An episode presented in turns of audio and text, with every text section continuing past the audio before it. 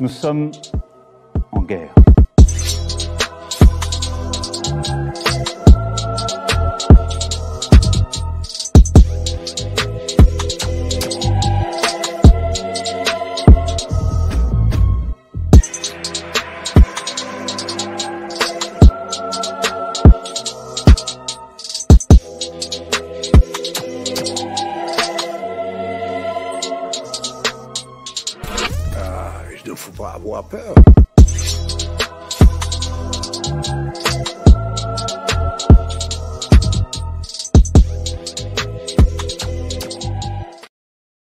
Bonsoir à tous, bienvenue sur Géopolitique Profonde. Ce soir, j'ai le plaisir de m'entretenir avec Marc Gabriel Draghi. Bonsoir Marc, comment ça va?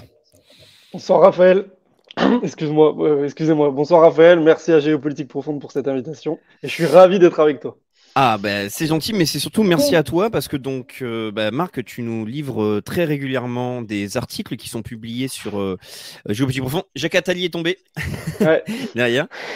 Mais justement, ça va être le sujet. On va parler de Attali. Donc, tu nous as livré plein, plusieurs articles très importants, euh, dont un que j'invite tout le monde, enfin deux que j'invite euh, à tous les auditeurs de consulter. C'est un point avant l'été sur les CBDC et le, le Great Reset, et un qui est sorti donc ce soir, euh, qui parle en fait donc de Jacques Attali et de ça, le, le prophète qu'il est, qui annonce donc une crise majeure cet été.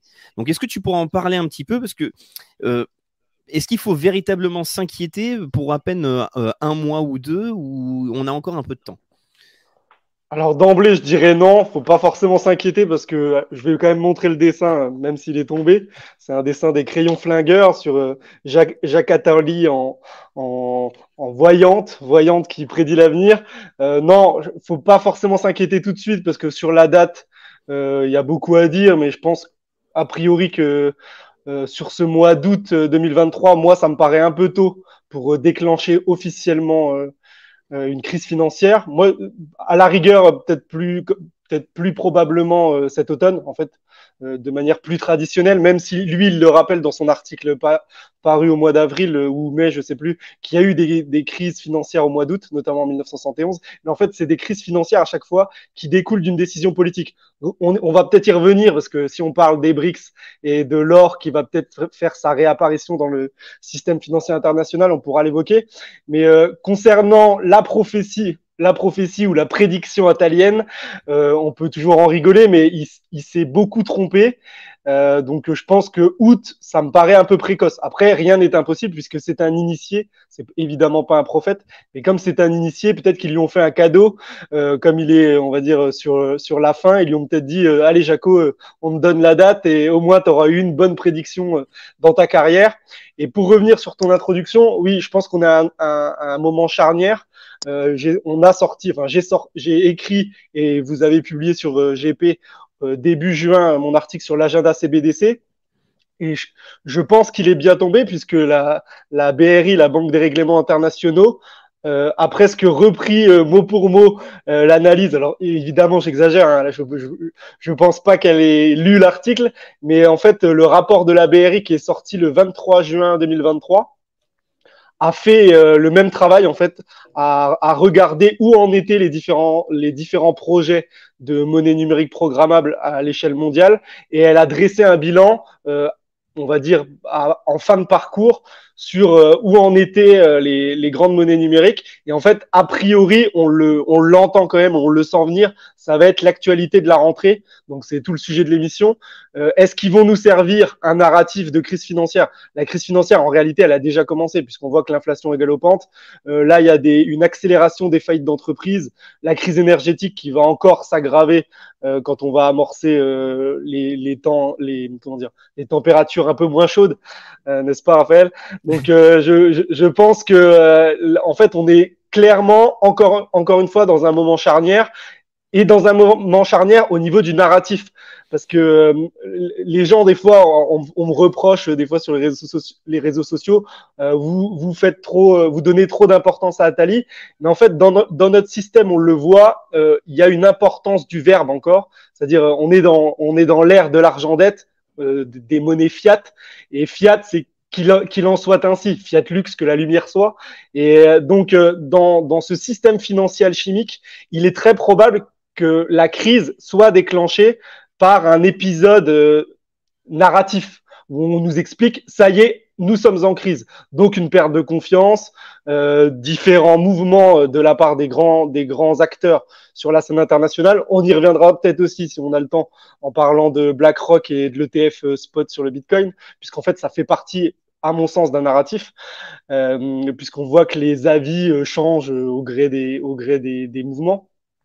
Et pour revenir à Atali, euh, oui, tu l'as présenté sur l'article qui est publié ce soir. En fait, c'est bien plus global puisque je l'ai intitulé Jacques Attali, euh, prophète du Grit Reset. Et on voit que il a prophétisé il y a maintenant plus de 30 ans dans plusieurs livres, notamment euh, Une brève histoire de l'avenir qui est sorti en 2004 ou 2006, euh, ce, qui est, ce qui est en train de se jouer actuellement. On sort d'un mois de juin avec des émeutes urbaines qui ont mis sous pression ou pas euh, le gouvernement euh, pour des pour un fait divers. Quoi qu'on en pense, ça reste un fait divers, qui est une exaction ou mmh. une bavure, ça reste un fait divers. Et euh, par contre, le narratif d'insécurité qui s'est joué derrière et la non répression euh, la faillite totale d'un État euh, qui, qui, qui, se dit souverain, même si Emmanuel Macron parle plus de la souveraineté européenne, on l'a constaté en cette fin du mois de juin. Donc on, on y reviendra aussi quand on mmh. évoquera les. Mais, les... mais euh, ce qu'il faut préciser aussi, c'est que donc, euh, par exemple pour cette affaire, donc avec euh, l'affaire Naël, c'est que en même temps on a pu observer donc évidemment donc des émeutes, une insécurité et ce qui semble être ce qu'on nous montre en tout cas comme une, une impuissance de l'État. On a vu aussi à côté donc des lois qui sont passées, des projets de loi très importants. il y en a deux, un qui est en application, qui va être la possibilité de surveiller les sur les téléphones et les caméras des, des particuliers avec une décision de justice, et l'autre qui a été donc une modification de loi qui avait été proposée posé à la base, je crois, en avril, euh, le 28, qui est que maintenant, avec seulement un décret de ministre, on peut réquisitionner toute personne physique ou tout bien matériel euh, si l'État juge qu'il y a une urgence absolue ou un danger. Donc, euh, étant donné le narratif global de conflit de, de l'OTAN qui affronte euh, évidemment donc la Russie et ce qui semble être de plus en plus les BRICS, et que l'OTAN refuse d'arrêter la guerre ou de, de chercher une paix, bah, il semblerait que euh, on puisse observer quand même que l'État policier, l'État autoritaire, euh, gagne de plus en plus de puissance pour avoir des droits pour contrôler la population. Et ce qui va faire lien, à mon avis, avec l'euro numérique qui va arriver à la rentrée.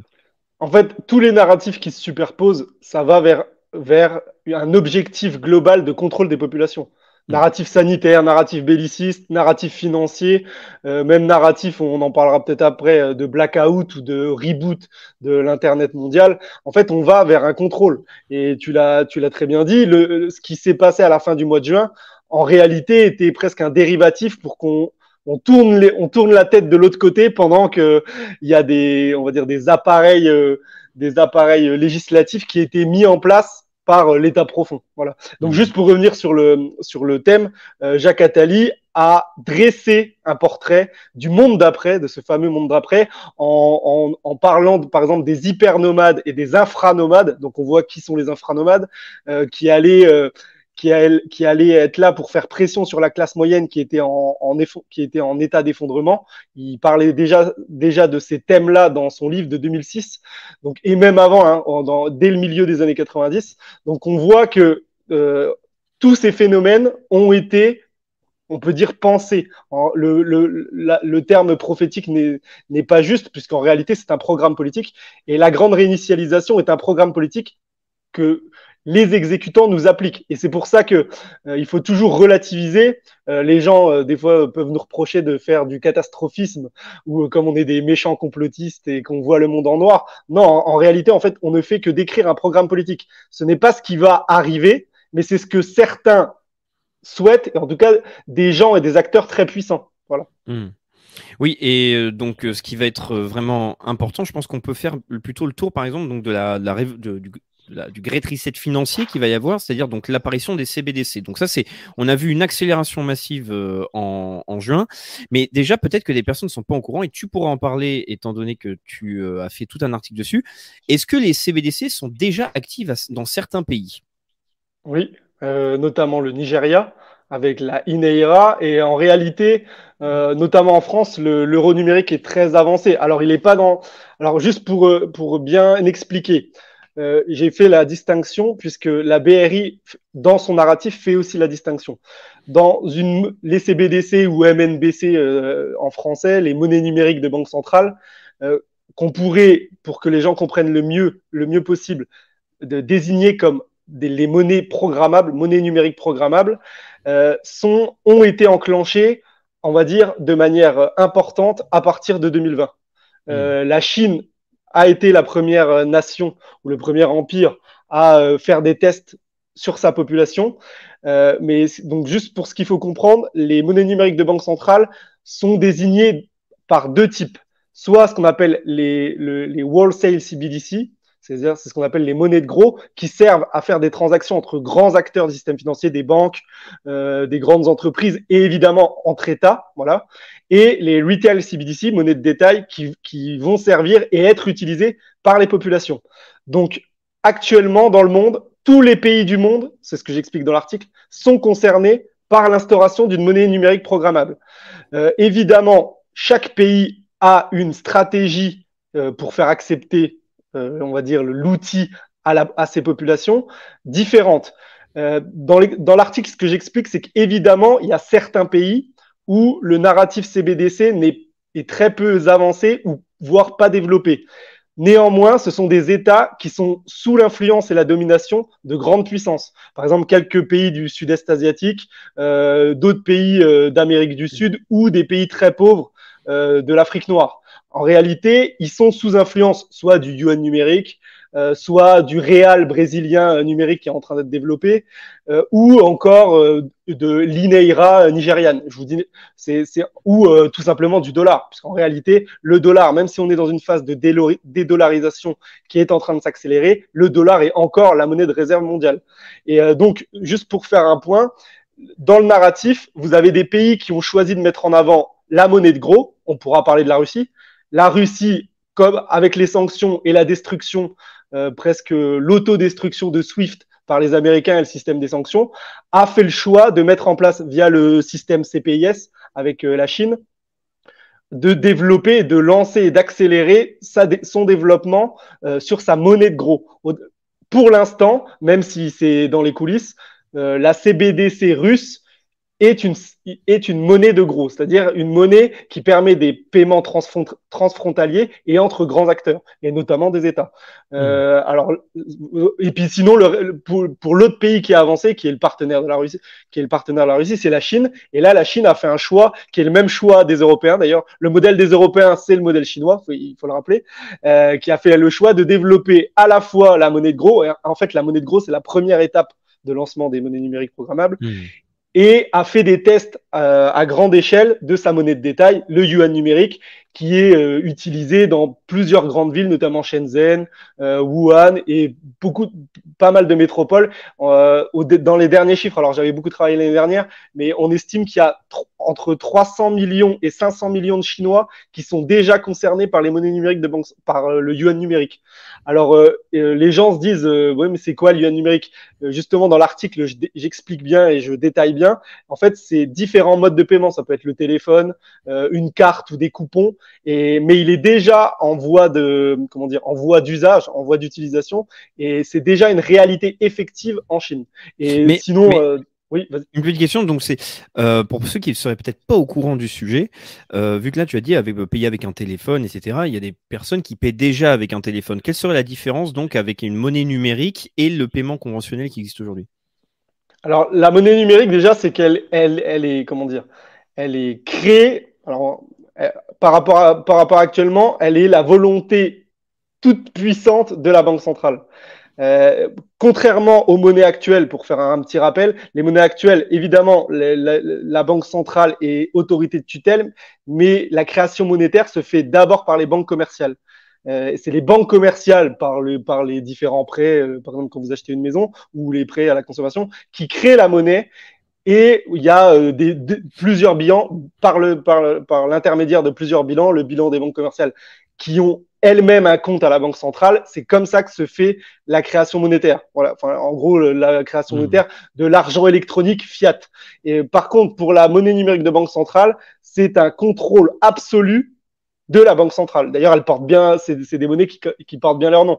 Euh, C'est-à-dire, c'est un livre de compte euh, qui est ouvert pour les entreprises, pour les particuliers, euh, pour l'ensemble des usagers, et ça permet en gros de voir, de tracer parce que la traçabilité, c'est pour moi la chose la plus importante. Ça permet de tracer toutes les transactions de cette monnaie. Ce qui est, ce qui est possible de faire dans le, dans le système actuel avec l'argent électronique, mais qui est bien plus compliqué parce qu'en réalité, il y a une superposition d'intermédiaires. Donc mmh. là, là, la monnaie numérique de banque centrale, c'est un grand œil qui regarde tout ce qui se passe avec euh, l'usage de, de, de, cette monnaie. Et en plus, le caractère fondamental pour moi, c'est que c'est une monnaie qui est programmable. Alors évidemment, euh, Fabio Panetta de la Banque Centrale Européenne a dit que dans le projet, l'euro numérique n'allait pas être une monnaie euh, programmable, mais ça va être une, une monnaie euh, sous euh, paiement conditionné. Voilà. Donc en gros, c'est une monnaie programmable. C'est en réalité alloué votre euro numérique, c'est par exemple 100, moi, je suis Draghi, banquier central euh, de, la BCE. Je te donne 100 euros, euh, Raphaël. Eh ben, je peux conditionner ton usage de ces 100 euros euh, par l'achat d'un produit vert donc qui respecte les critères ESG, euh, d'un produit euh, qui rassemble, euh, enfin qui respecte aussi les, contraintes en, termes de gouvernance et de respect des règles LGBT woke. Enfin, je vous dis n'importe quoi, mais c'est de la c'est de la monnaie qui est programmable, donc on peut conditionner son, usage. Mmh. Et donc ça, ça va être un, un, point très important parce que donc on peut imaginer que euh, si on le voit apparaître en Chine, c'est que ça permet aussi donc de bien établir un crédit social qui pourra apparaître très certainement en Europe, sachant que pour l'euro numérique, pour ceux qui en douteraient, qui considéraient que ce serait complotiste, je crois que Christine Lagarde avait fait une annonce claire et nette sur euh, le, une date euh, estimée pour justement lancer un euro numérique. Alors c'est des méchants oui, c'est des méchants hackers russes euh, qui l'ont piégé a priori. Donc c'est peut-être pour ça que les médias officiels ne l'ont pas repris. Euh, mais euh, oui, a priori c'est pour cet automne en fait, octobre-novembre 2023.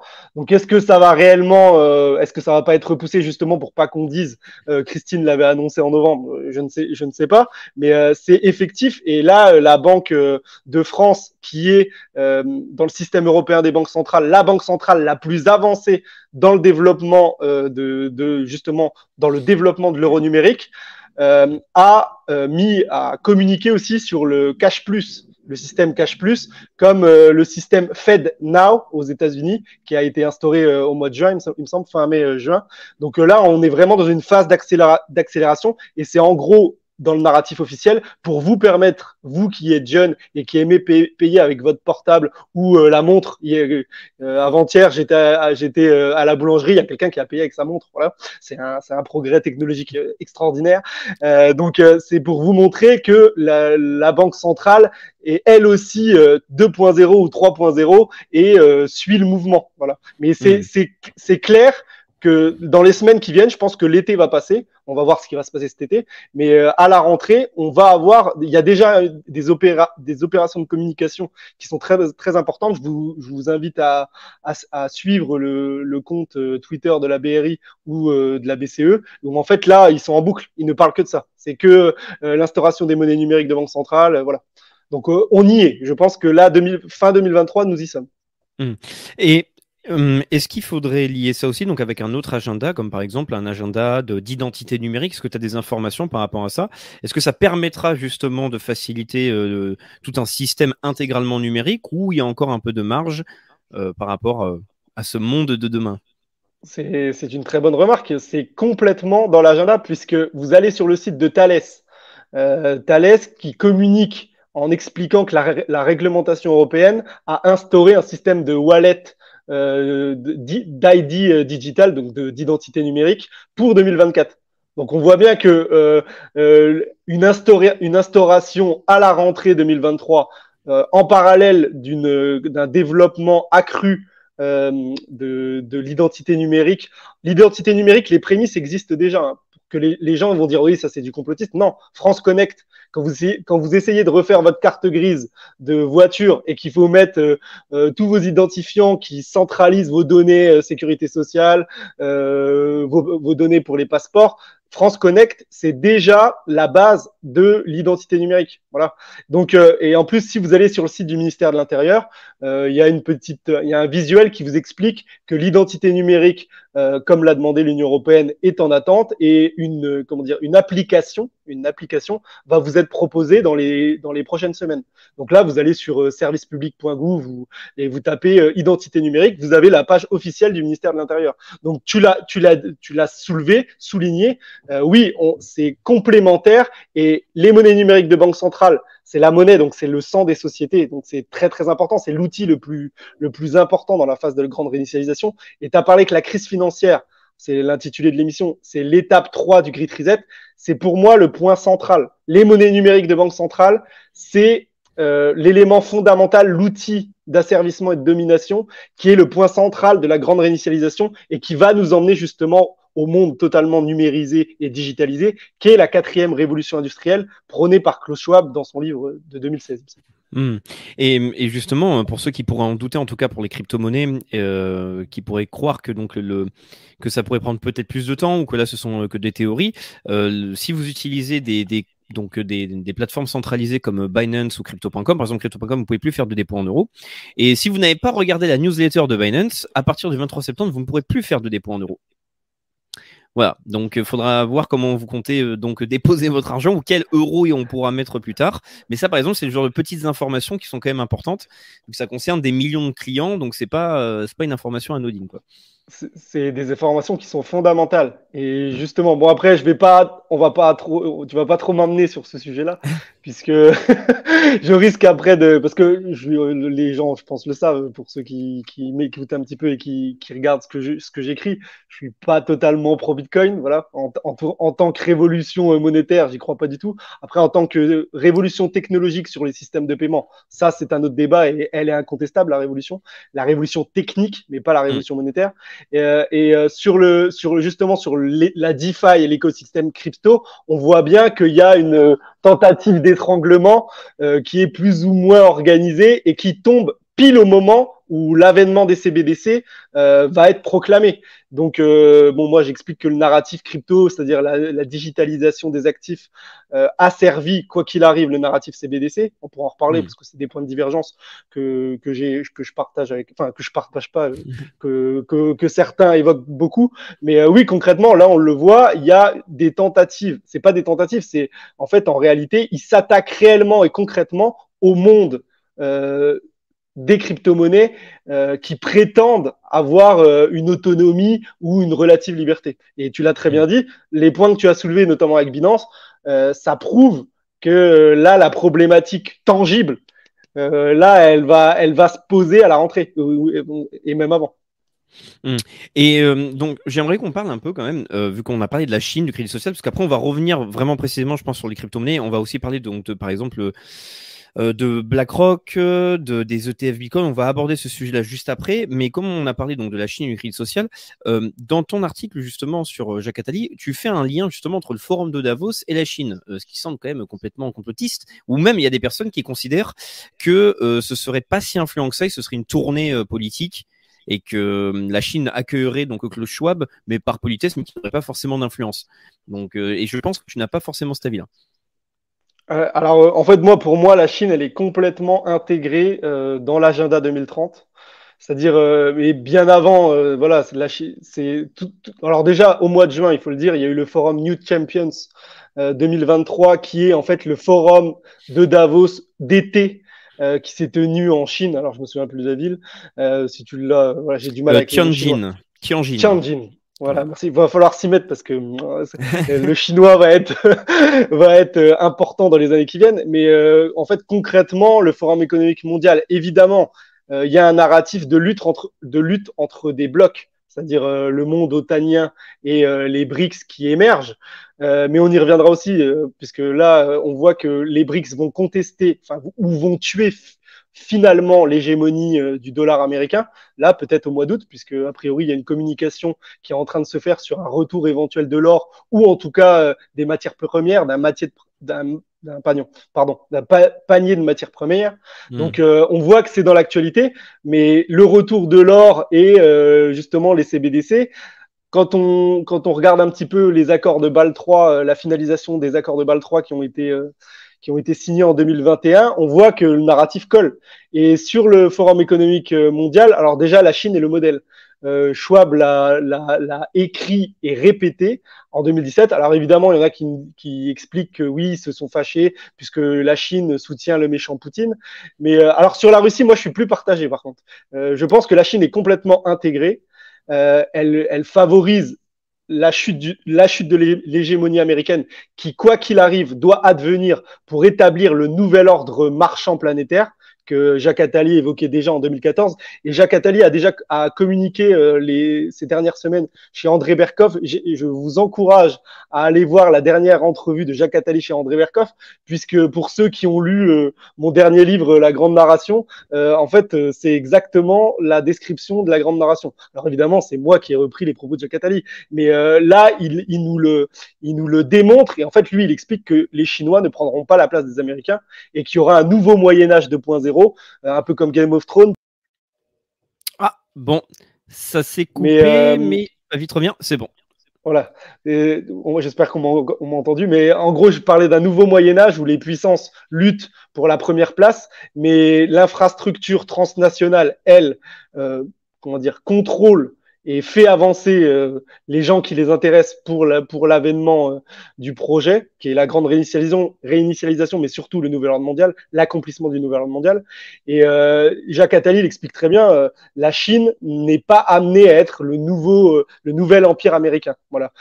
et et quand on regarde les flux d'investissement financiers, on s'aperçoit que les gestionnaires d'actifs, en effet, BlackRock, Vanguard, financent activement la Chine, mais ça depuis longtemps, puisque la Chine en fait a été choisie pour être l'atelier du monde, tout en opprimant une grande partie de sa population. Alors euh, et, ça on, on, le voit.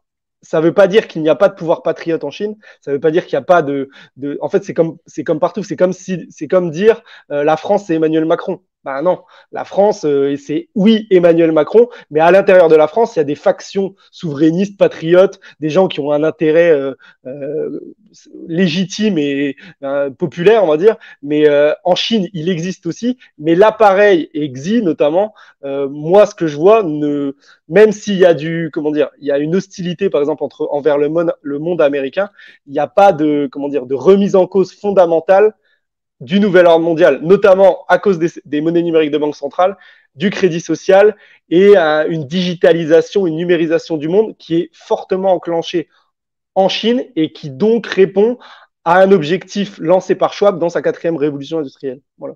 Mmh. Et donc pour revenir un petit peu plus donc du côté donc américain euh, ou en tout cas on va dire plutôt de l'Occident. Donc est-ce que tu peux nous expliquer un petit peu cette histoire donc qui risque d'être un peu compliquée donc il faudra essayer de faire à mon avis quelque chose de clair. C'est donc sur les ETF et le Bitcoin. Ah oui. Bah alors euh, je vais essayer d'être parce que c'est quand même une information importante. Oui, mais euh, ça, ce que je vais dire forcément, c'est, ça va être subjectif puisque je pense que la majorité des pros Bitcoin n'ont pas du tout cet avis-là. Le, pour moi, euh, dès le départ, le Bitcoin est un marché captif.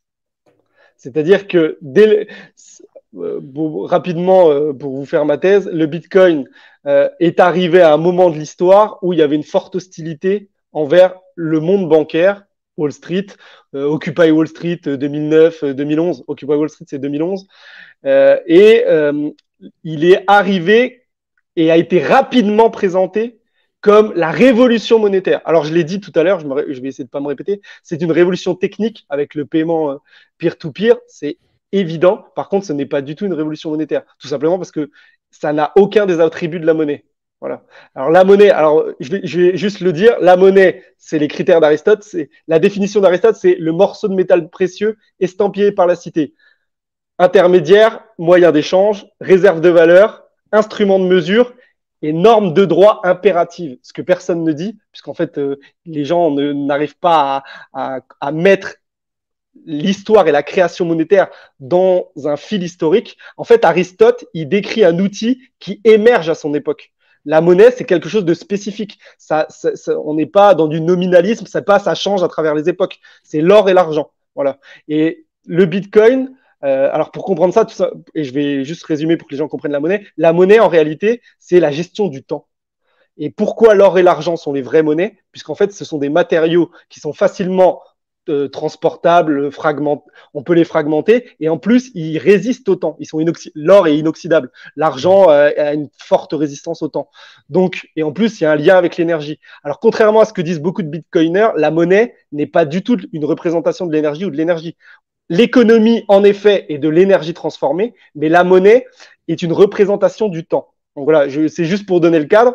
Donc le Bitcoin apparaît en 2011 enfin en 2009 pardon avec euh, Satoshi Nakamoto qui est un ectoplasme nippon. Pour moi en fait c'est tout simplement une reprise du Bitcoin de Nick Szabo, donc Nick Szabo NS, hein, euh, par certainement euh, une agence gouvernementale, notamment la NSA, qui est la maman, enfin la mère de toute la littérature et des innovations concernant la cryptographie. Voilà. pour moi il y a on va dire c'est monté en épingle et les banques centrales communiquent presque instantanément sur le Bitcoin.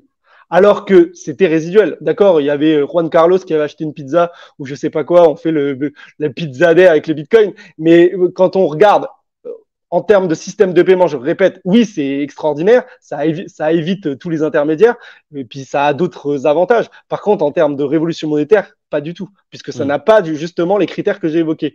Et les banques centrales s'en sont, sont, euh, se, sont emparés de cette problématique, notamment un rapport de la, BCE que vous pouvez trouver sur le site de la BCE 2012 qui, qui parle des monnaies, des monnaies numériques digitales. La BRI communique dessus dès 2011 même si là, elle a effacé parce qu'on est sur des archives qui sont un peu vieilles, vous retrouvez des articles de la BRI de 2013.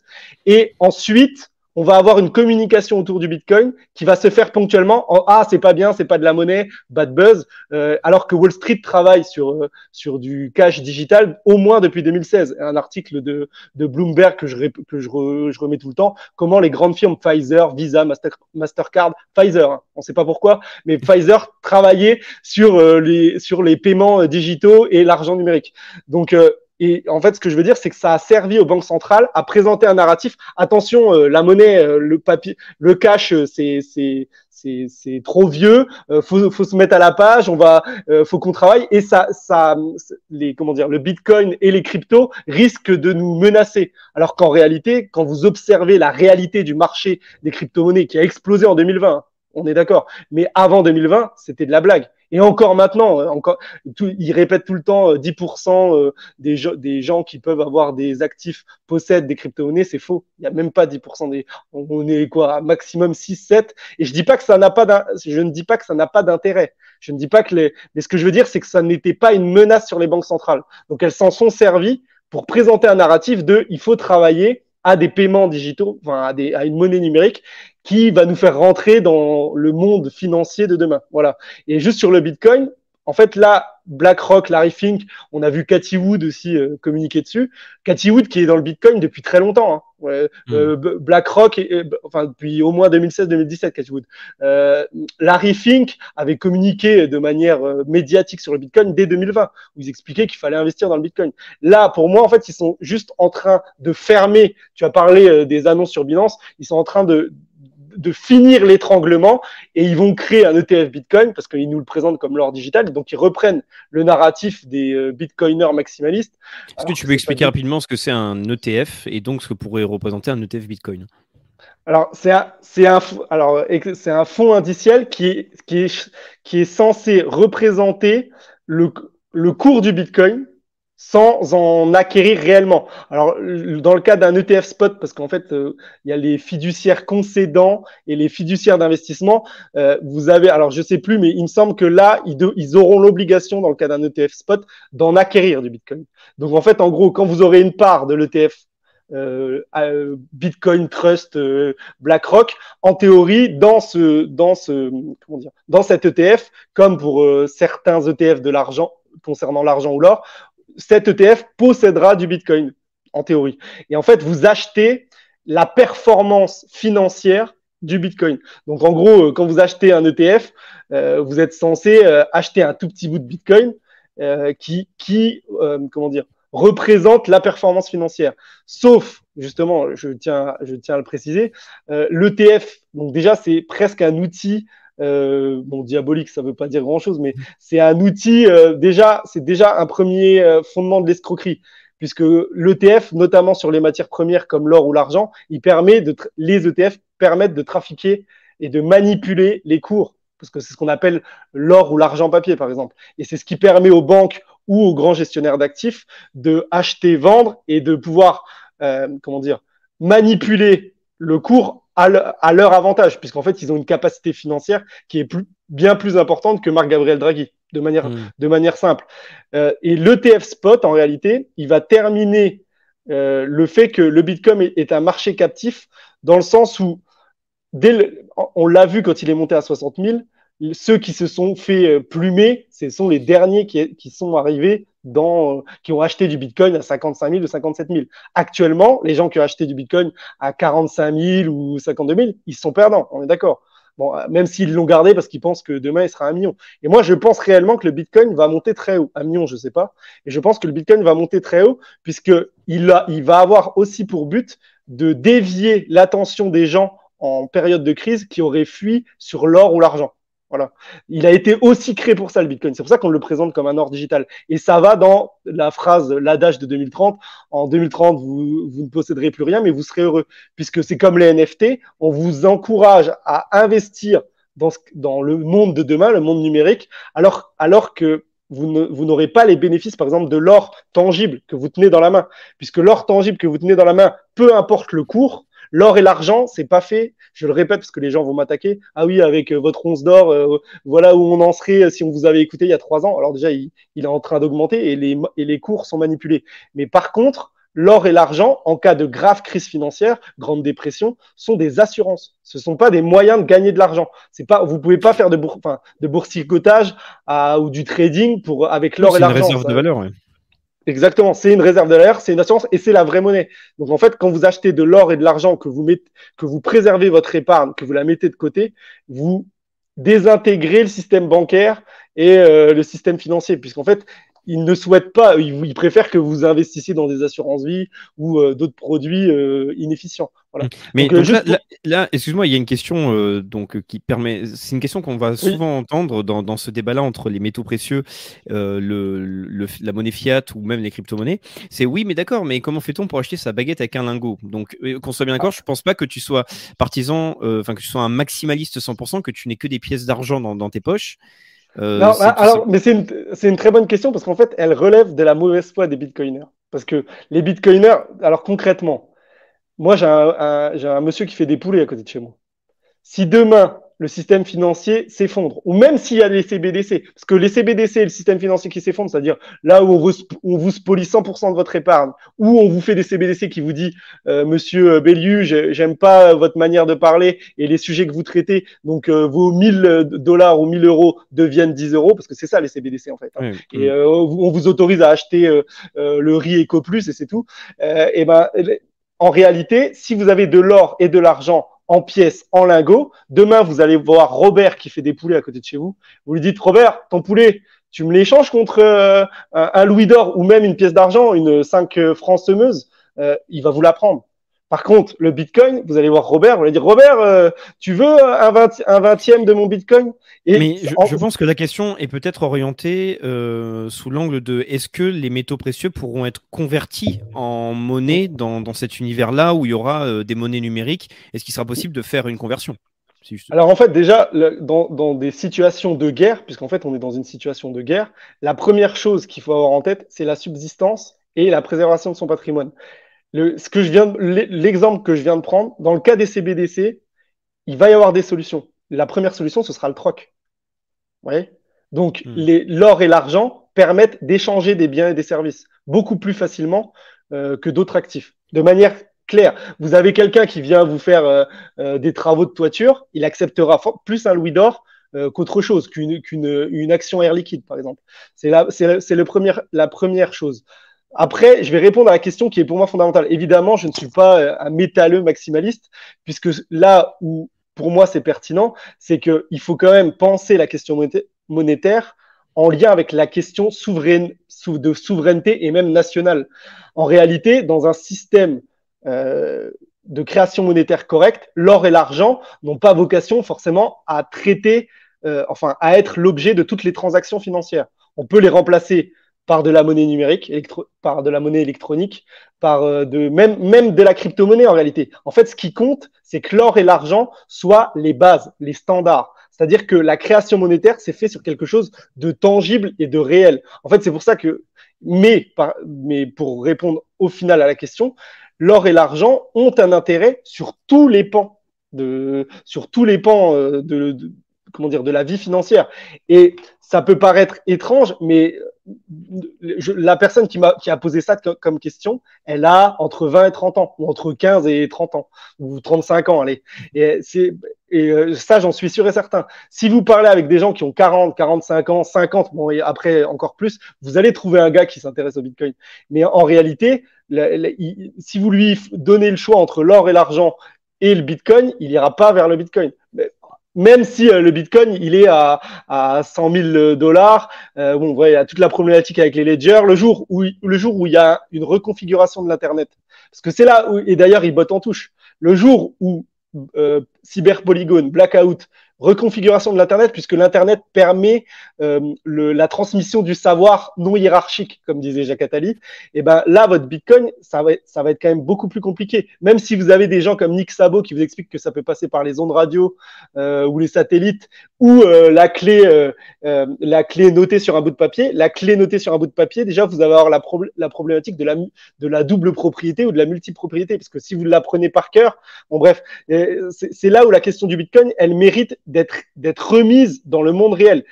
Et je suis pas hostile au Bitcoin. D'ailleurs, bon, enfin, GP, géopolitique profonde, c'est aussi un site et euh, comment dire, vous êtes une entité intéressante puisque vous n'êtes pas comme moi, on va dire euh, euh, hostile complètement et vous vous servez du Bitcoin justement pour aller dans des périodes données vers des solutions émancipatrices. Moi, j'ai un point de vue qui est beaucoup plus politique et radical en, termes en termes de long terme justement.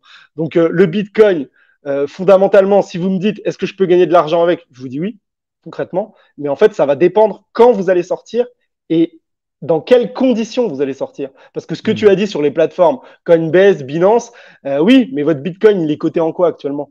Enfin, ce qui donne la valeur au Bitcoin, c'est parce qu'il est, vous pouvez un jour le convertir en USDT ou euh, et que ça a une valeur en monnaie fiat, c'est-à-dire en monnaie qui a été euh, contrôlée et surveillée par l'État. Bon, j'ai été un peu long, je sais pas si j'ai vraiment répondu à ta question. oui, oui, oui, mais euh, en fait, il y a pas de problème. C'est, c'est vrai que dans tous les cas, il faut faire attention avec peut-être les, les maximalistes du Bitcoin, c'est parce que il faut voir ça comme un outil extrêmement intéressant de transfert et d'échange en fait de ressources immédiats, décentralisés, mais il faut pas en faire un portefeuille intégral parce que ça risque d'être un peu compliqué. Et d'ailleurs, euh, donc toi qui parlais donc de l'importance pour un pays euh, d'avoir des métaux précieux, de l'or et de l'argent, euh, il faut quand même observer des mouvements très intéressants, c'est-à-dire par exemple la Chine, qui a été le, pays le plus gros acheteur, la plus grosse baleine qui a acheté de l'or. On a vu énormément de pays acheter massivement de l'or. D'ailleurs, la France aussi, qui a fait une rénovation de la Banque de France dans les souterrains pour préparer un nouveau dépôt de, de, enfin, comment on appelle ça, pardon, un nouveau espace d'échange d'or euh, pour peut-être euh, toute l'Europe. Mais on voit en tout cas que les pays, même s'ils préparent les monnaies numériques, ils restent concentrés sur la base à faire de l'importation massive et de l'achat massif de métaux précieux.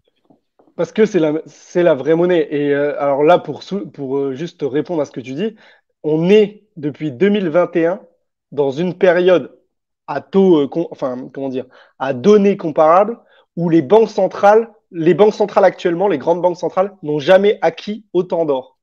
Hmm. Vous allez sur or.fr, je crois qu'il y a une étude qui a été sortie par or.fr. Depuis 2021, et justement, en fait, la finalisation des accords de Bâle 3 a reclassé l'or métal physique. Je dis, j'explique, je dis toujours bien métal et physique. N'allez pas au Crédit Agricole à leur demander euh, d'acheter de l'or, parce qu'en fait, ils vont vous vendre des ETF. Mais l'or métal et physique, c'est redevenu l'actif numéro un des banques centrales. Et pour faire donc du coup la, la transition, on va arriver à une réévaluation automatique du prix de l'or qui est sous-évalué depuis des décennies, puisqu'en fait, il fallait euh, justement endetter les États au maximum et pour euh, permettre les politiques de surliquidité, les quantitative les assouplissements quantitatifs, en gros la, planche à billets, il fallait que l'or ne soit pas trop élevé, puisque les gens euh, qui réfléchissent un peu auraient tout de suite fuit vers un or, vers l'or avec un prix réel. C'est pour ça que les, monnaies fiat, et d'ailleurs depuis 1971, depuis la décorrélation entre euh, le dollar as good as gold, le, dollar et le métal jaune, il y a eu une volonté des géants de Wall Street, de la City, notamment de la City avec le LBMA et, euh, et euh, le London, London Metal Exchange, de sous-évaluer l'or et l'argent pour éviter que des petits malins, alors il y a eu des pics, hein, que des petits malins aillent tout investir. Euh, en or et en argent, puisque le système financier international qui devait se faire sur la dette devait faire sortir la valeur de l'or et l'argent.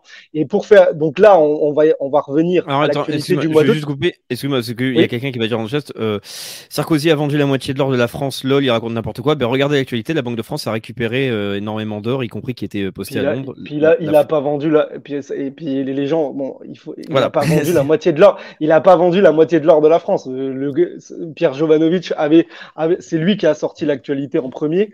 Euh, il avait bien expliqué. On est en, il a vendu une grande partie, une bonne partie qui était 5%, il me semble, euh, quelque chose comme ça, et qui c'était un crime puisqu'en fait il l'a vendu là où l'or était le plus bas. Et quelques mois après, l'or a, su, a surperformé et on a perdu. Et il l'avait vendu pour euh, combler la dette. C'est toujours le même, c'est toujours le même motif. Et en fait, on aurait gardé cet or là, il aurait été euh, surévalué par rapport à la dette. Mais euh, non, il nous reste des stocks d'or. Enfin, même si c'est géré, il reste quand même des stocks d'or et on est le quatrième pays derrière l'Italie, quatrième ou cinquième pays derrière l'Italie.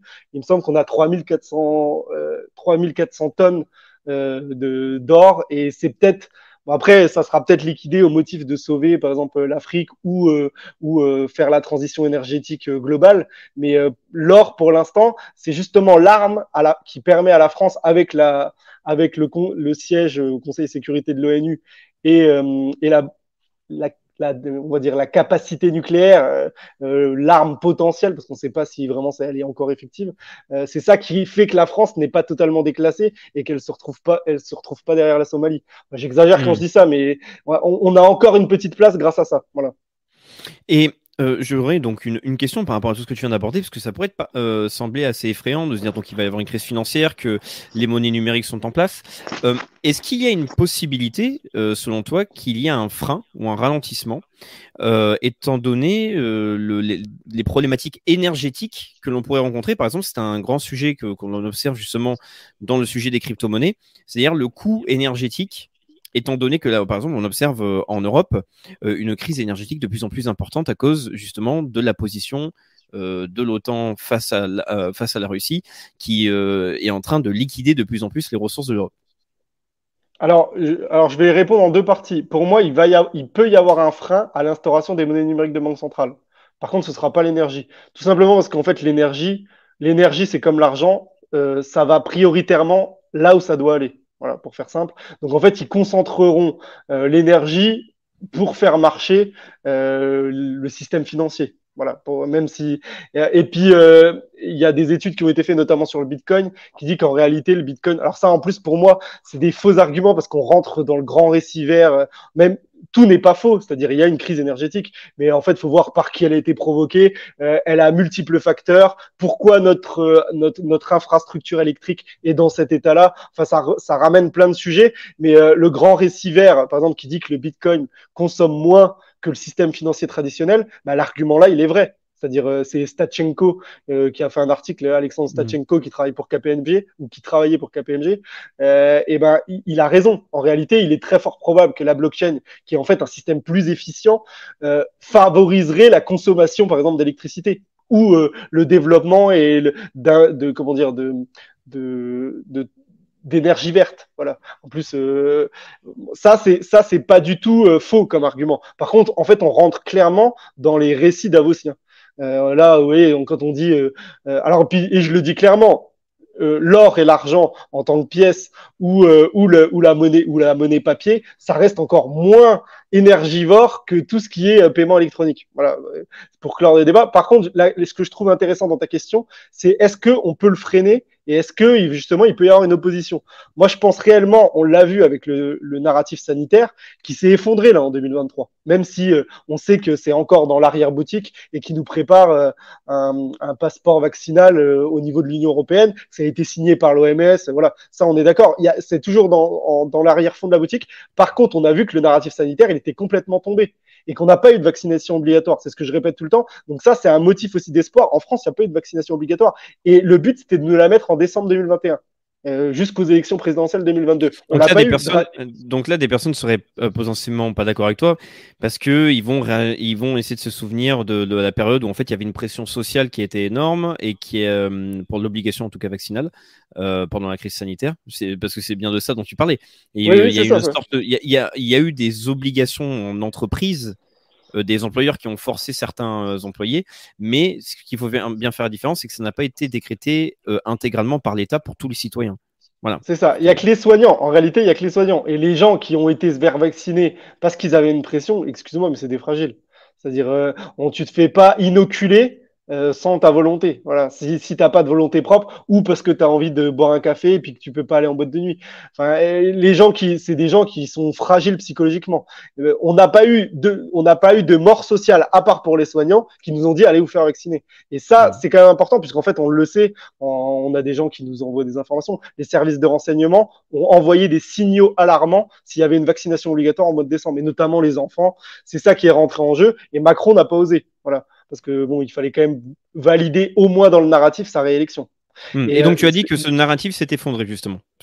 Il, s'est effondré, ouais, il s'est effondré au moins, il s'est effondré de la même manière que le narratif belliciste. On voit bien qu'en France, à part les premiers qui voulaient accueillir des Ukrainiennes euh, au, tout, au tout début du conflit, parce qu'on sait, il y en a pas mal qui se sont dit avoir une Ukrainienne à la maison, c'est peut-être pas mal, c'est, ça sera sympathique. Euh, il y a personne actuellement en France qui veut aller se faire tuer pour Zelensky. Alors après, tu l'as dit, il y a des lois et, et des dispositifs euh, réglementaires qui sont en train d'être votés qui pourraient éventuellement permettre la réquisition.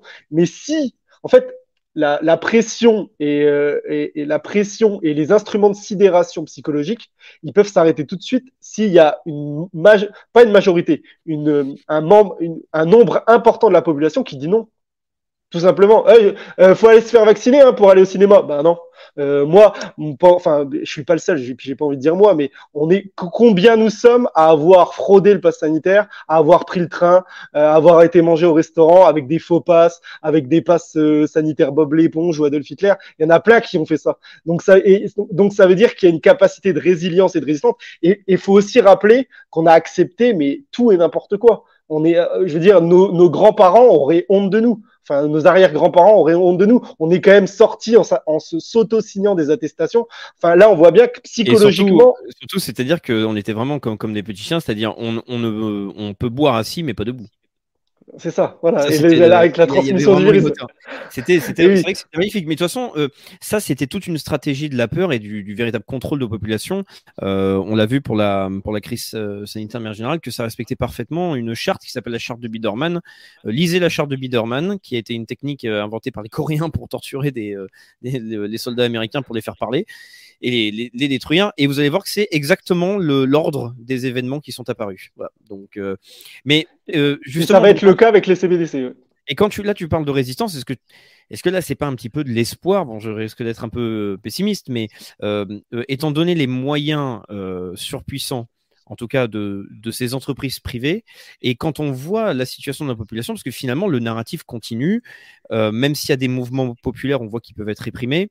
Euh, ou en tout cas qui se retrouvent vite occupés et pris en tenaille à chaque fois avec une crise économique, un matraquage euh, euh par, la police, le fait d'être occupé avec des, faits divers dans la rue qui, qui amènent potentiellement une concentration sur une guerre raciale qui veut être amenée.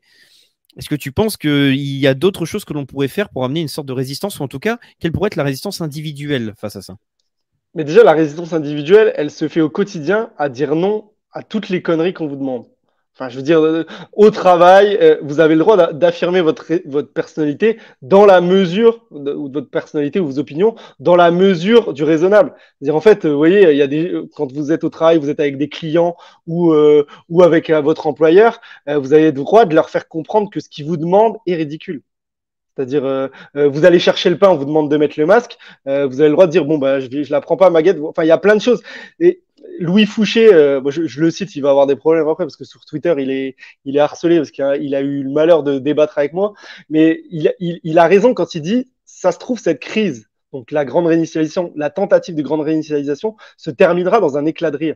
En réalité, si on était des gens qui n'étaient pas complètement déstructurés et, euh, et qui, et qui, avaient, qui avaient un petit peu de courage, le courage, ça procède pas du sang, ça procède de la pensée. faut se dire, ah, j'ai peur, oui, mais faut aller au-delà de la peur parce qu'en fait, c'est pas grand-chose. En fait, ça finira peut-être dans un énorme éclat de rire.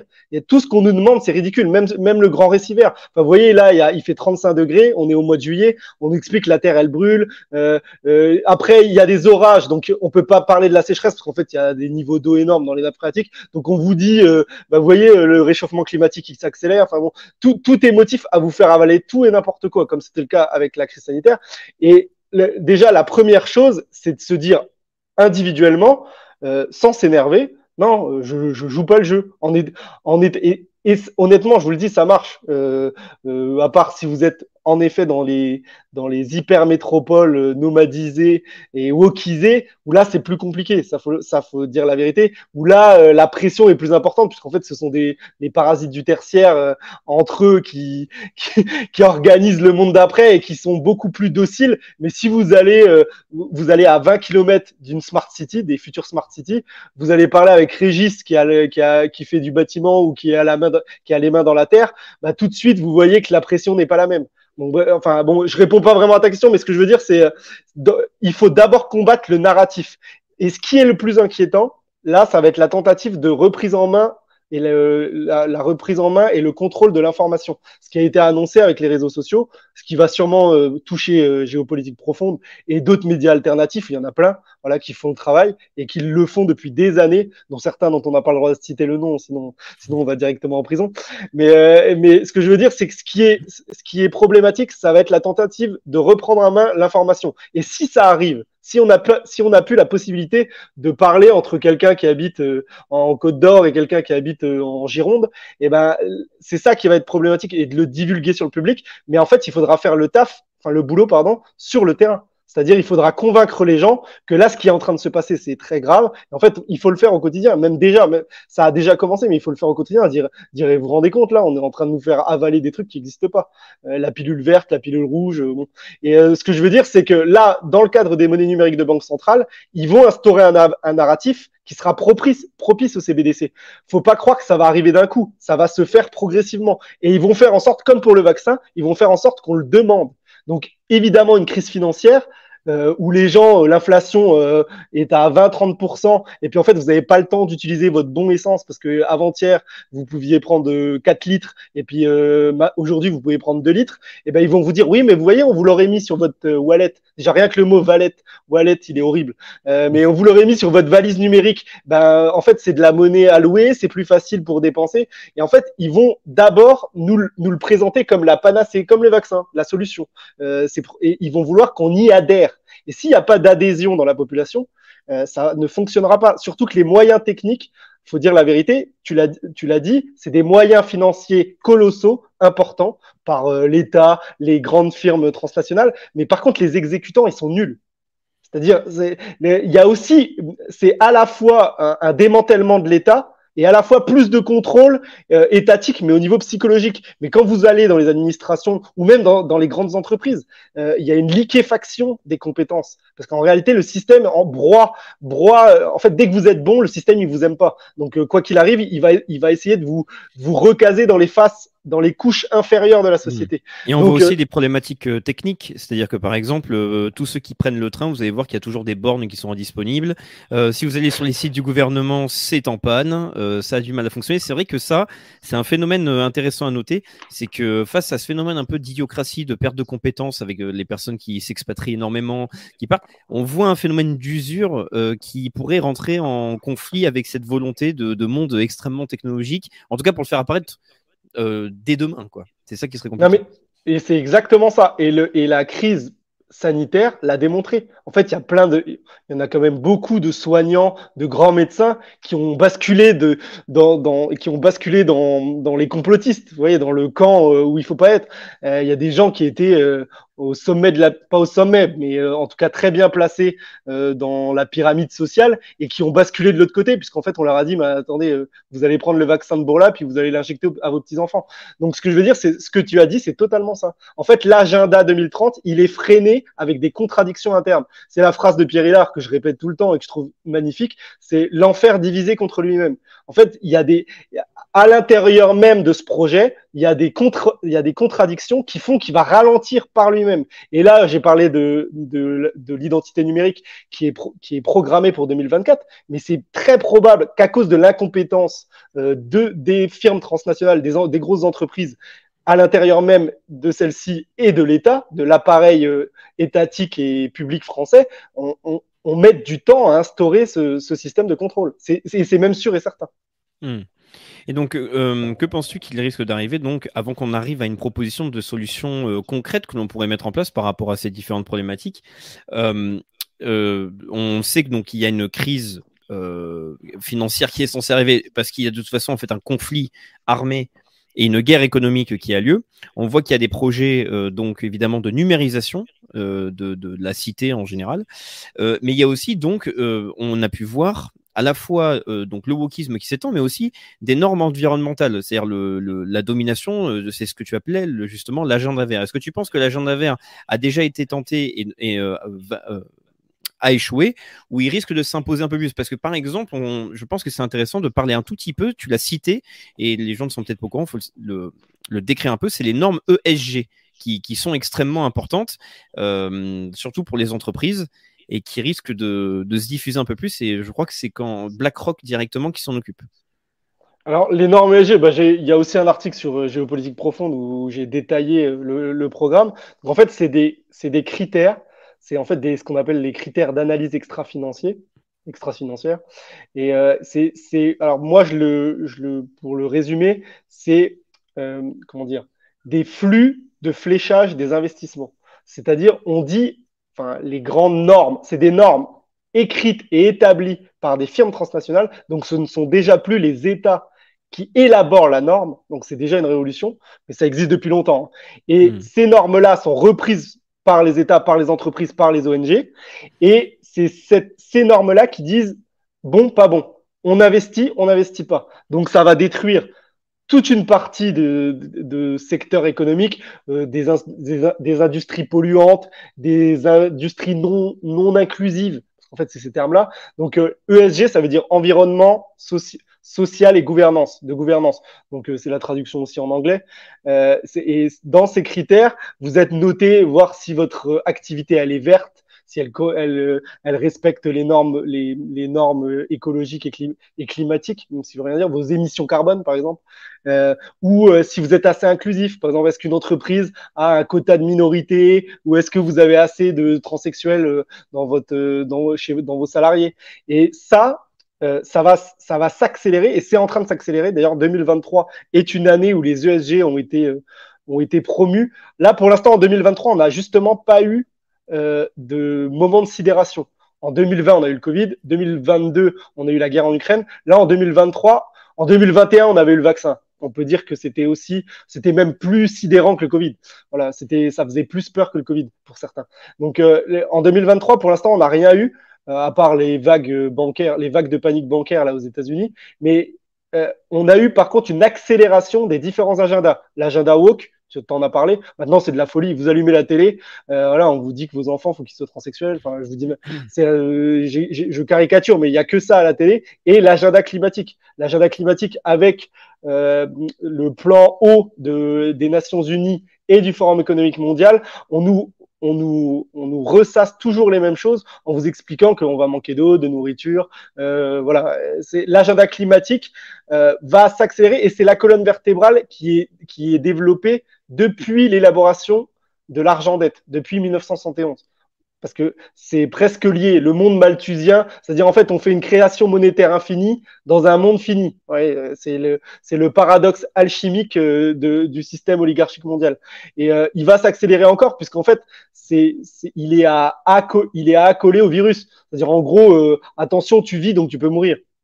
Donc avec avec un paradigme comme ça, ça peut nous emmener loin. C'est-à-dire euh, euh, là en fait en gros tu respires donc tu es en train de tuer la planète parce que tu tu recraches du CO2. Donc je pense qu'il y aura forcément une accélération et en fait c'est la colonne vertébrale, c'est c'est le rouleau compresseur qui permet de détruire euh, bah, les jeunes parce qu'en fait on voit que les gens qui sont les plus sensibles à ces deux agendas woke et vert ce sont les jeunes. Ça, ça leur, parce qu'en gros, ça leur permet de dire, vous voyez, vos parents, ils ont surconsommé. Euh, c'est le patriarcat irresponsable du papa papa, de la maman qui avait deux enfants, et donc ils ont, détruit la Terre, et vous, vous héritez d'un monde, d'un monde chaotique. Alors que c'est Black. Et... Excuse-moi, et en plus, c'est que c'est très très bien ce que tu dis, c'est très pertinent parce qu'il faut bien se dire que l'agenda, par exemple, écologiste, euh, euh, est une catastrophe chez les jeunes. C'est-à-dire qu'on parle d'éco-anxiété, on parle de stérilisation, de, vasectomie à faire, ou même de pas faire d'enfants parce que, en gros, la, planète euh, est en train de brûler, que les ours polaires sont en train de mourir. Et, et c'est quelque chose qui est extrêmement dangereux. C'est vrai que ça touche énormément le geste, c'était bien de le rappeler. Mais et en fait, c'est ça. Le but, c'est d'instaurer une psychose et, et d'instaurer. On est toujours dans le euh, comment dire, d'instaurer la culpabilité. En fait, ils veulent que vos enfants vous détestent pour, pour plus tard qu'ils disent mais en fait ouais, t'as vu toi t'as toi t'as été en vacances euh, t'as été t'as été en vacances à la boule ou je sais pas quoi euh, t'as été au bord de la plage t'as pris ta voiture euh, euh, et puis tu t'es permis de consommer alors que moi j'hérite d'un monde parce qu'en fait les gens ils seront enfermés dans leur petite chambre avec leur écran. J'hérite d'un monde qui est complètement euh, déstructuré et qui est en voie d'extinction. Et ça justement c'est la psychose qu'ils veulent instaurer partout. Puis en plus le délire et l'hystérie du euh, euh, je suis un homme mais je suis pas un homme, je suis une cuillère à café. Donc en fait, à la fin, moi maintenant, quand j'écoute les choses, les choses qui passent dans les médias, je comprends plus rien. C'est-à-dire, en fait, donc imaginez un gamin de 8 ou 9 ans qui regarde la télé, parce que la télé, ça reste le média de masse, et qui entend, euh, euh, oui, alors euh, vous êtes le premier couple homme enceint avec une femme transsexuelle, comment ça se fait vous avez, vous, vous, avez un enfant biologique, mais il faut l'adopter. Enfin, même moi, je comprenais rien. Donc là, on est, donc faut pas, faudra pas s'étonner si plus personne sait lire, compter, puisqu'on on va déphaser et déstructurer les intelligences dès la prime enfance en fait, puisque on leur enseigne que si si euh, tu t'appelles euh, Jordan, tu peux devenir euh, Camédia Jordana justement. tout, tout, est possible en fait. Voilà bon, c'est la parenthèse, mais et justement le, ça ça le fait de perturber la psychologie des gens va leur permettre d'accepter justement tous ces outils de contrôle, puisque là où ils seront fatigués de, enfin, fatigués de réfléchir, entre guillemets, on leur proposera des solutions toutes faites et des solutions mmh. presque intuitives. Voilà. Mais euh, bon, on l'a dit, il va y avoir dans la phase d'instauration des mécanismes de ralentissement. Et ça, c'est bon signe. Et il faut avoir de l'espoir, parce que euh, on le voit, euh, tout va pas se mettre en place comme ils le souhaitent. Mmh. Oui, et par exemple, rien que la jeune qu'on a pu voir euh, un événement important, euh, justement de boycott et de résistance qui ont fait s'effondrer une, énorme firme, c'est avec l'affaire euh, de la bière Bud Light. Euh, où en fait, bah, enfin c'est la Bud Light, mais euh, c'est où en fait ils ont fait venir une égérie euh, transsexuelle et tous les Américains, parce que c'est une bière pour les rednecks, tous les Américains l'ont boycotté et la société s'est effondrée et qui est aussi la société qui, je crois, respectait les normes ESG e aussi. Je crois qu'elle faisait partie de, ce, de ces gens-là parce que c'est un très très gros groupe. Enfin, je voudrais pas plus m'avancer, il faudrait regarder. Mais en tout cas, c'est tout ce collectif-là. On voit que ça se confronte au réel et qu'il y a des possibilités de résistance. Et, je vais donner un exemple aussi en France que ça va peut-être parler aux gens. J'en ai parlé dans mon article. C'est l'exemple Orpea. Vous savez, le mm. scandale Orpea de maltraitance euh, des aînés, euh, c'est-à-dire des gens qui sont en EHPAD. Euh, Orpea était très bien, très bien noté en critères ESG, environnement, social, de gouvernance. Et, et le scandale Orpea pour une firme qui était remarquablement, remarquablement notée, hein. donc aucun problème, le scandale Orpea, Orpea a évidemment eu un impact important sur le cours de l'action, puisqu'il y a des gens qui ont dit, mais moi, je vais pas mettre mon, mon, mon père ou ma mère chez Orpea, euh, et qui ont même retiré. Ils ont, il y a des gens qui ont été retirés des EHPAD. Donc, en fait, le réel va aussi se confronter à ces agendas qui sont alchimiques et qui visent à déconstruire euh, la réalité et pro et réparer, comme dit Jacati, réparer le tikkun, comme comme le dit souvent Jacques Attali, être juif, c'est réparer le monde. Et ben, la réparation, des fois, c'est pas une réparation. En fait, c'est juste une destruction. Hmm. Et euh, j'ai vu une question passer euh, qui me semble intéressante parce que quand tu as parlé de la Chine, par exemple, euh, mais tu as aussi quand même cité Pierre Hillard, etc.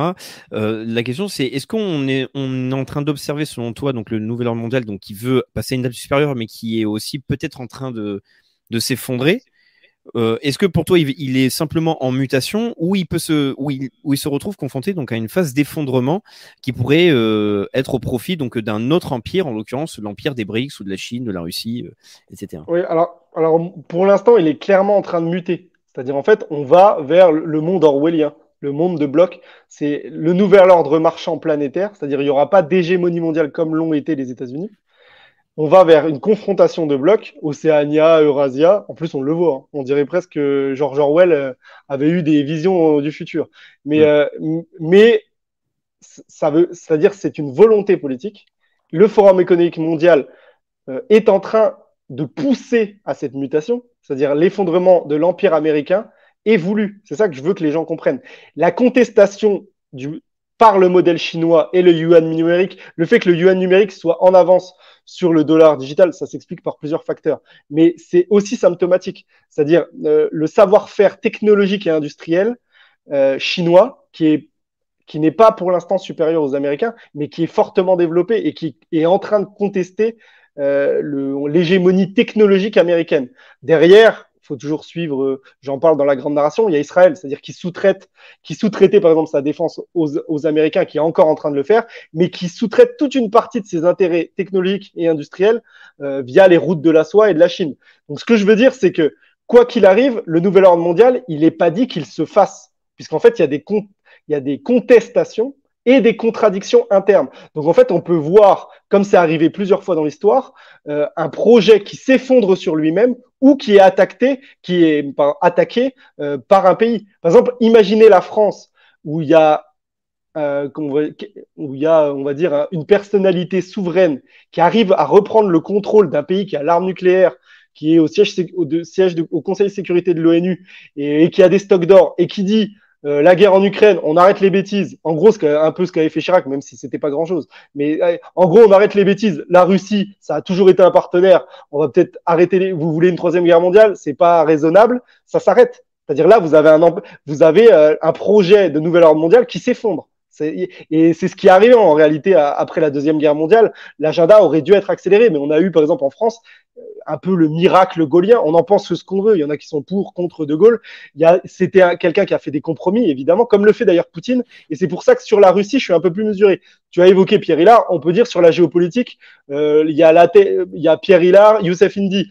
Euh, je vois beaucoup, beaucoup de gens les opposent. Moi, je pense qu'en fait, ils sont complémentaires. C'est-à-dire, à la fois, il y a l'analyse en profondeur et presque eschatologique, on va dire, de certains courants dans le mondialisme, c'est Pierre Hillard, et à la fois, il y a réellement des volontés nationales de l'autre côté, et même de notre côté. En réalité, il y a aussi des gens dans l'Empire américain qui ont intérêt à ce que les États-Unis ne s'écroulent pas. Ça paraît pas totalement illogique. Il peut y avoir un, mouvement euh, souverainiste et patriote américain qui voit, d'ailleurs, il le dénonce avec BlackRock, l'activité de BlackRock, puisqu'en fait, les critères ESG visent à démanteler l'appareil industriel occidental en priorité européen faut être clair, et après américain au profit de la Chine. Parce que la Chine, euh, vous inquiétez pas, les centrales à charbon, euh, euh, le pétrole, ils en consomment, il n'y a, pas de souci. Donc c'est à l'avantage de la Chine. Mais on n'est pas à l'abri qu'il y ait un, un, pouvoir patriote européen qui arrive à maîtriser l'État profond. Ça sera dur, hein. honnêtement, ça sera dur. Mais qui arrive à maîtriser l'État profond et qui fait que les États-Unis ne s'effondrent pas de la manière dont le souhaitait l'hyperclasse. Voilà. Donc, euh, pour répondre à ta question, je pense que là, en fait, on est dans une phase, euh, moi, je pense très intéressante de l'histoire, puisqu'on voit clairement quel est le plan. Il suffit d'ouvrir les yeux. Mais par contre, euh, il y a aussi une forte contestation. Et les réseaux sociaux, l'information, les plateformes qui sont gérées par l'hyperclasse, on voit que elles, elles, ont contribué à presque à créer leur ennemi de l'intérieur. C'est-à-dire là, euh, euh, on est quand même sur YouTube. Voilà, la vidéo, elle sautera ou pas. Voilà, mais ce que je veux dire, ou la chaîne un jour sautera. Mais ce que je veux dire, c'est qu'elles ont quand même contribué à former euh, égalité et réconciliation, par exemple. Euh, je, prends souvent cet exemple-là, ER, parce qu'en fait, c'est le diable, ER. Dans, dans, oui, qui a été le, pendant longtemps le premier site, euh, et qui est, je crois, toujours en termes de vue, le premier site dit d'information alternative. Donc, euh, Voilà, parce qu'on va prendre le pire des exemples dans la complosphère. les gars, les, enfin, ces individus-là, ces individus qui gèrent le site, qui ont une association, ils sont là depuis 15 ans. Donc en fait, ils ont quand même formé et fait lire des gens alors peu importe qu'on soit d'accord avec eux sur certains sujets, c'est pas le problème. Mais en gros, ils ont contribué à faire du métapolitique, ce que aussi géopolitique profonde fait.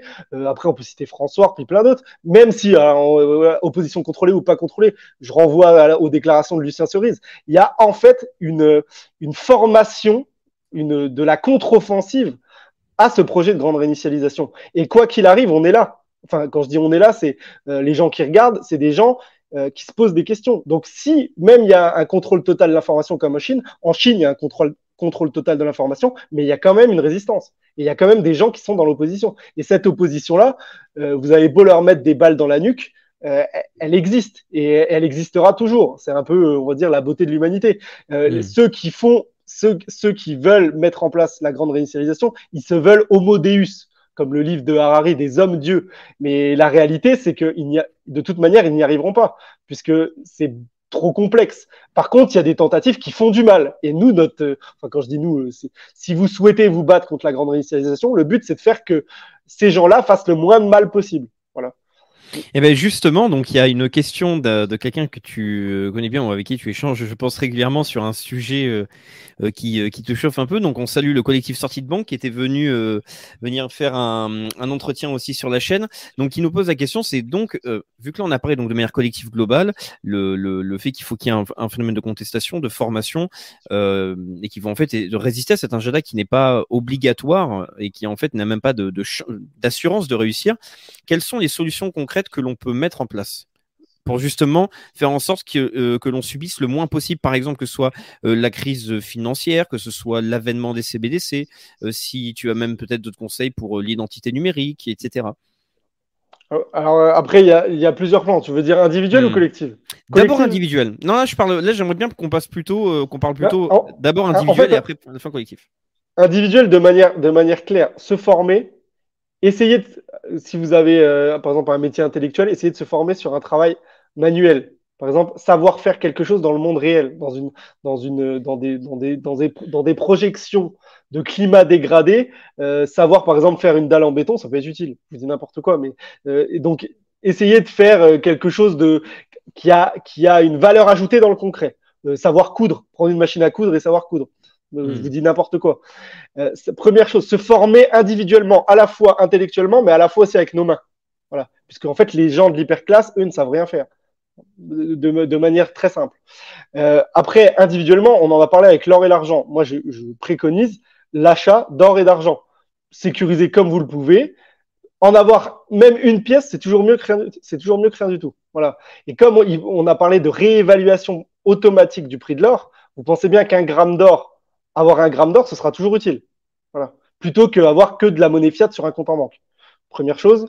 Euh, après, euh, sur les, sur les choses individuelles, je pense qu'il faut dire la vérité. Dans un, compta, dans un climat dégradé, il faut par exemple euh, acheter une arme. Voilà. Bien sûr, hein, c'est, Tu as le droit de montrer parce que tu as ton permis, évidemment. non, non, c'est un pistolet à billes. Mais euh, et les- donc, donc euh, il faut acheter une arme, voilà, euh, légale évidemment. Mais euh, il, faut, avoir une capacité de défense, pas forcément contre l'État, mais de défense, c'est-à-dire euh, au moins euh, comment se, comment dire se permettre de défendre la base, c'est votre vie, voilà. Donc une arme, de- des actifs financiers tangibles, puisqu'en réalité le monde qu'on nous propose il est intangible, voilà. Il faut, si vous le pouvez, vous éloigner dans un, vous éloigner dans un premier temps des smart cities, c'est-à-dire avoir un projet de vie. Et quand je dis éloigner, c'est pas forcément euh, être à une heure de la grande métropole où tout le travail va être où tout le travail et les emplois va être concentré, mais peut-être juste être, être un peu à l'écart des, des, des, voyez, des émeutes ou des choses comme ça. Si vous êtes à 20, 30 kilomètres, euh, si vraiment ça va pas, vous y allez en vélo. J'exagère hein, ce que je vous dis, mais vous n'êtes pas trop loin et ça vous permet d'avoir du recul si ça, si ça prend une ampleur un peu compliquée. Voilà. Donc ça, c'est des, des choses concrètes. Par exemple, si vous ciblez un achat, un achat immobilier, bah, essayez d'éviter euh, les grandes banlieues des grandes villes euh, ou même les hypercentres qui se dégradent fortement. Parce qu'en fait, le but, c'est de, d'exproprier tous les, tous les propriétaires des hypercentres. Voilà. Mm. Donc, euh, ou avoir, ou avoir tout simplement un plan de repli. Quand vous voyez qu'il y a euh, deux, trois vo- voitures qui crament euh, sur une période assez longue, peut-être vous dire bon bah si vraiment ça va pas, je peux fuir. Allez en, en une ou deux heures, je sais que je peux aller à tel endroit. Ça c'est en fait c'est des choses basiques que que nos grands-parents, nos arrière-grands-parents quand ils ils ont vécu la guerre, euh, vous voyez l'exode, vous vous souvenez euh, pour les gens qui habitaient dans l'est de la France quand les Allemands sont arrivés, euh, moi j'avais une grand-mère, elle m'a expliqué que bah ils avaient un, ils allaient descendre chez le cousin euh, à Limoges par exemple. Vous voyez, ils avaient un plan de repli. Et puis ils, avaient quelques boîtes de conserve ou des aliments euh, qui leur permettraient de subvenir à leurs besoins pendant quelques jours. Voilà. Donc euh, faire des stocks de nourriture, des, pâtes ou du riz, ça c'est les ça c'est les, les éléments concrets. Après pour la solution collective, parce que le collectif anti-banque, euh, donc c'est des amis. Après, ils, aiment pas trop quand je critique le Bitcoin, je peux comprendre. Mais euh, pour la solution collective, par exemple, ce qu'ils font, faire des conférences et essayer de former individuellement les gens pour leur dire, oui, votre patrimoine, vous, il faut, vous pouvez le débancariser, comme le fait aussi Géopolitique Profonde. Hein. Euh, on en reparlera, mais euh, euh, oui, on en reparlera quand on parlera de l'or. Mais Géopolitique Profonde avec Franck euh, et son livre, et son livre La géopolitique de l'or, euh, je sais plus quand il l'a sorti, mais il y avait déjà le fait que l'or allait re revenir sur le devant de la scène du système financier international. Donc l'éducation et le fait de, comment dire, déjà de communiquer en communauté, c'est déjà important parce que euh, ça permet euh, d'évangéliser, euh, on va dire, le plus possible et de créer des liens et des contacts. Voilà. Après, j'essaye de pas te faire une réponse trop fumeuse. Le, la, la problématique la plus importante, c'est le collectif en réalité. Et l'État se bat, on le voit avec les dissolutions d'associations. En fait, il, quand vous commencez à faire du vrai travail de terrain et du travail pertinent, euh, vous allez forcément avoir euh, l'État qui va se mettre derrière. Où il y a eu même réinfo Covid, vous savez, euh, les dérives sectaires. On essaye, de... en fait, on va vous mettre les étiquettes, les gourous, Raphaël le gourou, puisque vous parlez à plusieurs milliers de, télé... de spectateurs, et directement l'État va se mettre contre vous. Mais évidemment, s'il y a une multitude de collectifs, moi je pense qu'il faut créer une multitude de collectifs, puisqu'il y aura tout simplement plus de noms à mettre sur euh, le décret euh, pour euh, dissoudre les associations.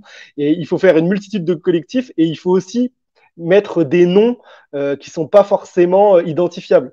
Vous voyez je vous dis n'importe quoi, mais si vous vous appelez le Beaujolais, le Beaujolais, la lumière du Beaujolais, bah c'est pas identifié en tant que jeunesse nationaliste ou, ou souveraineté armée. Je vous dis n'importe quoi. Hmm. Mais je pense qu'en fait, il faut jouer aussi comme certains l'ont. Euh, je, faut, déjà, faut apprendre l'histoire et voir comment ceux qui ont le pouvoir actuellement ont fait à travers les siècles, à travers euh, le secret, la discrétion, euh, comment on fait, euh, comment on arrive à influencer certaines décisions tout en n'affichant pas forcément euh, ses opinions directement. Voilà. Et euh, je pense que ça, c'est un bon exemple. Même si on normalement on prend pas les, les outils euh, du diable, il y a quand même des choses où on sera obligé de s'en inspirer. Hmm.